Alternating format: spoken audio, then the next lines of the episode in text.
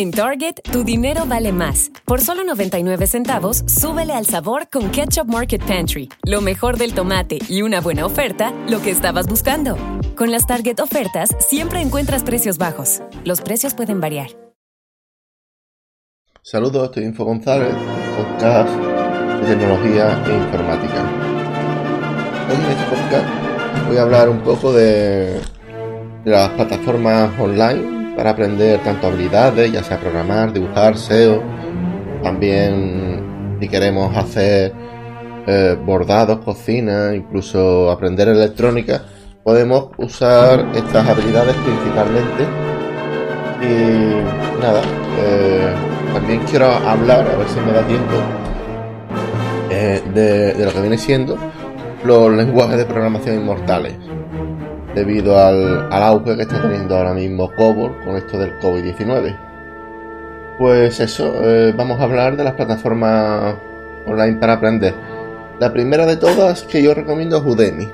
Udemy eh, para hacer está muy bien para hacer cursos eh, orientados a profesiones muy concretas, es decir, SEO, dibujar, programar en un lenguaje de programación determinado, conocer algo de, matemáticas, está bastante bien esta página, sin lugar a dudas la recomiendo. El problema es que es de pago, ¿vale? Hay algunos cursos que no son de pago y que se están... Y lo que pasa es que los que son gratis no suelen dar diploma, pero el resto mm, son bastante baratos, son son cursos que si buscas un poco en internet con cupones, te, puede, te los puede salir a 10, 12, 15, 20 euros, más o menos. Otra de las plataformas, lo que pasa es que están un poco como el Netflix de, de, los aprendizajes, es decir, tienes que pagar una membresía anual, es Platzi. P-A-P-L-A-T-Z-I. Platzi. Platzi es básicamente un, un lugar para donde tú pagas tus 300 euros al mes y tienes derecho a un montón de cursos, tienes, eh, tienes derecho a, a un examen cada 8 horas para sacarte un diploma. Eh, a, nivel, a nivel de conocimiento está bastante bien. Eh, yo lo recomiendo bastante, la verdad. A la mayoría de la gente que hemos estado allí no nos ha ido mal. Y en Plazi, digamos, de que siempre puedes buscarte algunos cupones y algunas cosas para que te salga más barato. Esta plataforma, a partir de aquí voy a dar plataformas un poco más informales. Aquí eh, generalmente todo es gratis, pero la calidad a la hora de, aprender y de absorber conocimiento puede ser más lenta. No te digo que, es imposible. Bueno, lo que se hace en Udemy en una tarde lo haces con estas plataformas en dos o tres días. Y además gratis. Sin lugar a dudas. Eh, YouTube. YouTube es la plataforma de vídeos de Google más conocida. Sin lugar a dudas, allí hay. Eh, tú, pones curso de inglés y, y le das a buscar por lista de reproducción. Y sin lugar a dudas, allí encuentra de todo. Todo un curso prácticamente de todo lo que tú te imagines. En YouTube es una plataforma bastante recomendada. Otra de las plataformas que yo recomiendo es Taringa. Taringa es una plataforma en el que sí hay bastantes cursos de calidad, tutoriales y mm, puedes aprender bastantes cosas allí. Otra de las páginas eh, que yo recomiendo es la web del programador, que, vamos, lo busca en internet, pone en la web del programador y aparece allí, allí hay libros para hartarse, casi todos son gratis, bueno, todos, todos son gratis y sin lugar a dudas eh, es bastante, es un sitio bastante recomendado. Otro, otro así gratis son los grupos de Telegram. Los grupos de Telegram son grupos eh, donde generalmente la gente comparte contenido, comparte experiencia. Yo este podcast lo, comparto siempre en un grupo de, Telegram que, la gente me responde y tengo cierta... Em, cierta interacción con algunas personas y está bastante bien. Eh, luego si queremos libros, eh, libros en Amazon, yo recomiendo cualquiera de McGraw-Hill o de Itel, Itel se llama. Y creo que son libros bastante interesantes y creo que están bastante bien. Sin lugar a dudas, eh, por aquí voy dejando el tema de las plataformas online para aprender habilidades y vamos a, ver los lenguajes de programación que yo considero inmortales. El primero, y la verdad es, uno de los lenguajes que, que la verdad eh, es, un lenguaje que, que la verdad eh, lleva a existir. Fue de los primeros lenguajes de programación que salieron. Y, ya te digo, eh, fue creado en, creo recordar que en los años 60 y es, es un, lenguaje de programación orientado a negocios, sin lugar a dudas COBOL es uno de esos lenguajes los cuales es muy difícil que muera porque gran parte de los bancos, de las administraciones estadounidenses, de muchas muchas empresas funcionan todavía con COBOL. Y como eh, el código heredado suele, vamos, el código que ya está escrito por otro programador, a lo mejor ese programador no tuvo documentación buena o hacía lo que se hacía en los trabajos ya en los años 60, 70, que es crear un código que nadie lo entienda nada más que tú. O sea, es una mala práctica, pero es cierto que hay algunos que lo hacen. Eh, pues digamos, hace que, estos programadores se conviertan en gente muy demandada. Vamos a leer un poquito del lenguaje COBOL, porque es bastante interesante. Vamos a leerlo. El lenguaje COBOL, acrónimo de Common Business Oriented Language. Lenguaje común orientado a negocios, fue creado en el año 1959 con el objetivo de crear un lenguaje de programación universal que pudiera ser usado en cualquier ordenador y que estuviera orientado principalmente a los negocios. Es decir, a la llamada informática de gestión. En la creación de este lenguaje participó la Comisión CODASYL compuesta por fabricantes de ordenadores, usuarios y el Departamento de Defensa de Estados Unidos en mayo de 1959. La definición del lenguaje se completó en poco más de seis meses, siendo aprobada por la Comisión en enero de 1960.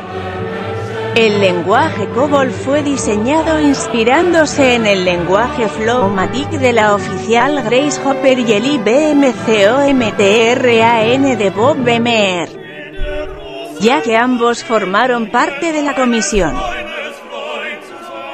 Gracias a la ayuda de los usuarios, COBOL evolucionó rápidamente y fue revisado de 1961 a 1965 para añadirle nuevas funcionalidades.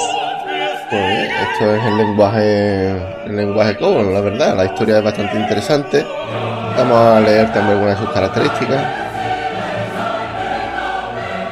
COBOL fue diseñado para escribir programas autodocumentados mediante separación divisiones para la declaración de variables de los procedimientos y una división para llevar un registro de quien solicitó el programa y quienes lo escribieron. A pesar de sus objetivos la estructura que tenía en su inicio era insuficiente para la estructura modular que requieren los sistemas de los negocios corporativos. Sus tipos de datos estaban pensados para manejar archivos ordenados, por lo que cuenta con estructuras para registros y variantes y la declaración de llaves para los archivos indexados. Tipos de datos atómicos que se definen mediante la palabra clave picture se pueden definir campos estructurados lo que permite definir números con los que se evita errores de redondeo en los cálculos que se producen al convertir los números a binario y que son inaceptables en temas comerciales. COBOL puede emplear y emplea por defecto números en base 10. Para facilitar la creación de programas en COBOL, la sintaxis del mismo fue creada de forma que fuese parecida al idioma inglés, evitando el uso de símbolos que se impusieron en lenguajes de programación posteriores. Muy bien, esto es COBOL, la verdad. Eh, es bastante interesante porque aquí dice de que gran parte de, los programas, eh, vamos a ver, COBOL es cierto que se estructura de, tal forma que, que, digamos, está autodocumentado, pero esto a la hora de, ponerlo en práctica eh, no tiene por qué cumplirse, o sea, hay gente bastante desastrosa a la hora de hacer las cosas, ¿vale? Eh, vamos a seguir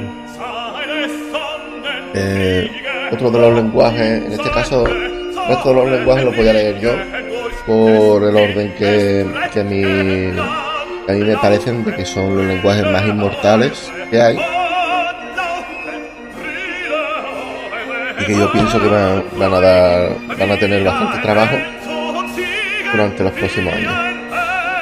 SQL, diseñado para administrar, proteger y recuperar bases de datos y sistemas de información sus dos principales implementaciones son MySQL y Oracle, aunque hay otros también conocidas como PostgreSQL.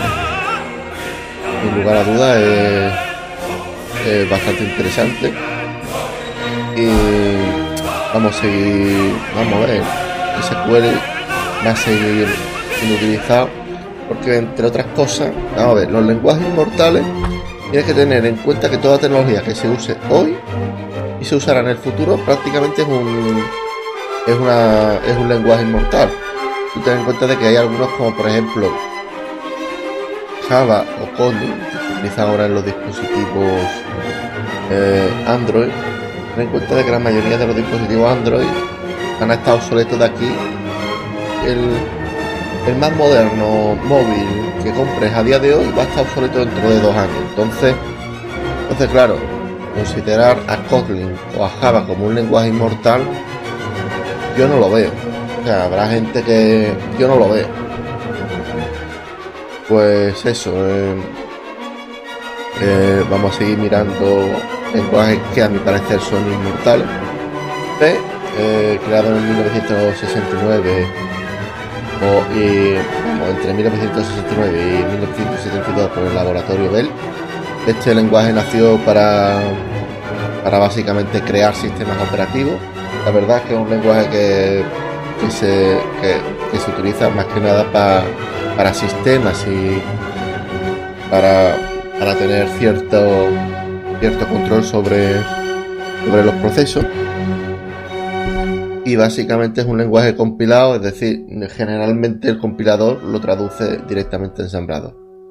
C también es un lenguaje que yo, a mi parecer, es inmortal también, es una extensión de C es un lenguaje rápido y hay mucho software, sobre todo de Microsoft, Adobe y tecnologías antiguas que necesitan mantenimiento de ese software. Entonces, para mí es un lenguaje inmortal. PHP, eh, creado en 1994 por un programador canadiense, destaca por su usabilidad, versatilidad, creación de páginas web y mantenimiento relativamente fácil de los servidores.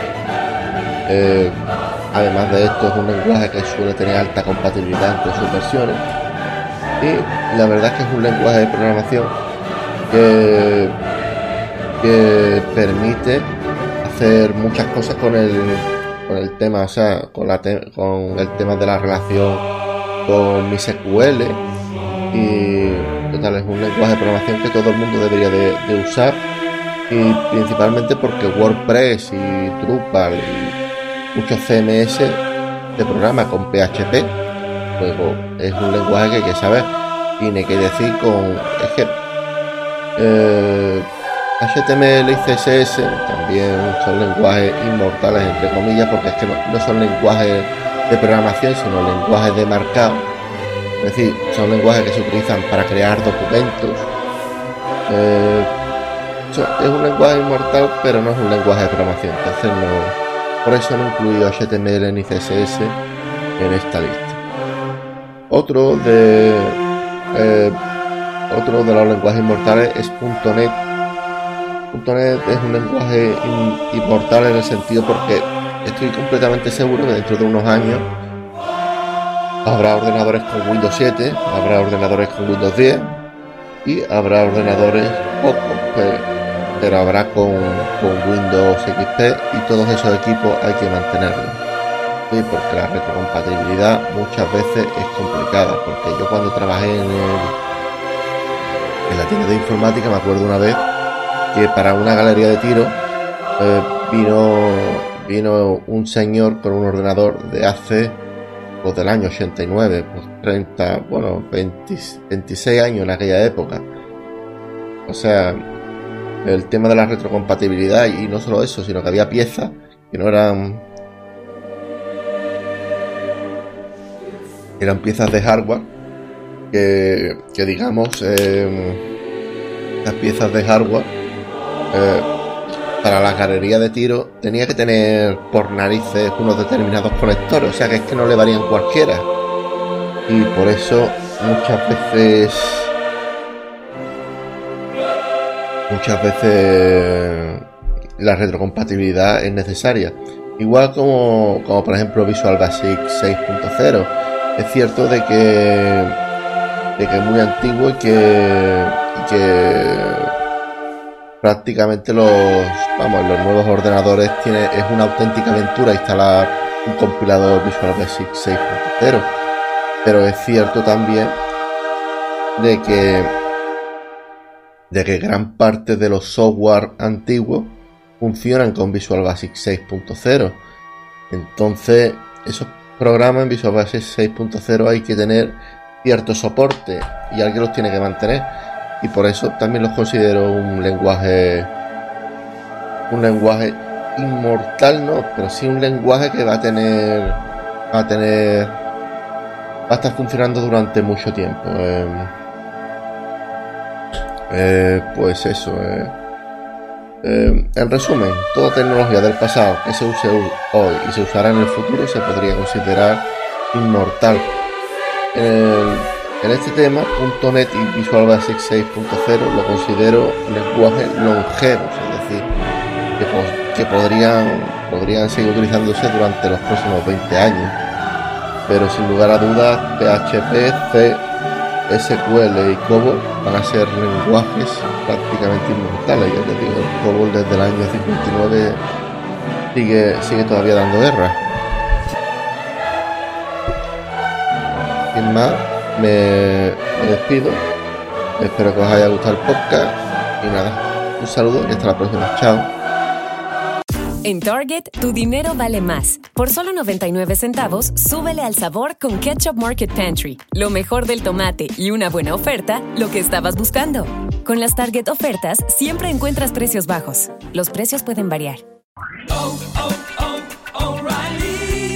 ¿Necesitas cambiarle el aceite a tu vehículo? Visita O'Reilly Auto Parts y llévate 5 cuartos de aceite 100% sintético Mobile One por $28.95. Nuestros expertos se asegurarán que tengas todo lo que necesitas, como embudo, bandeja de drenaje, toallas de taller y más. Visita O'Reilly Auto Parts hoy mismo.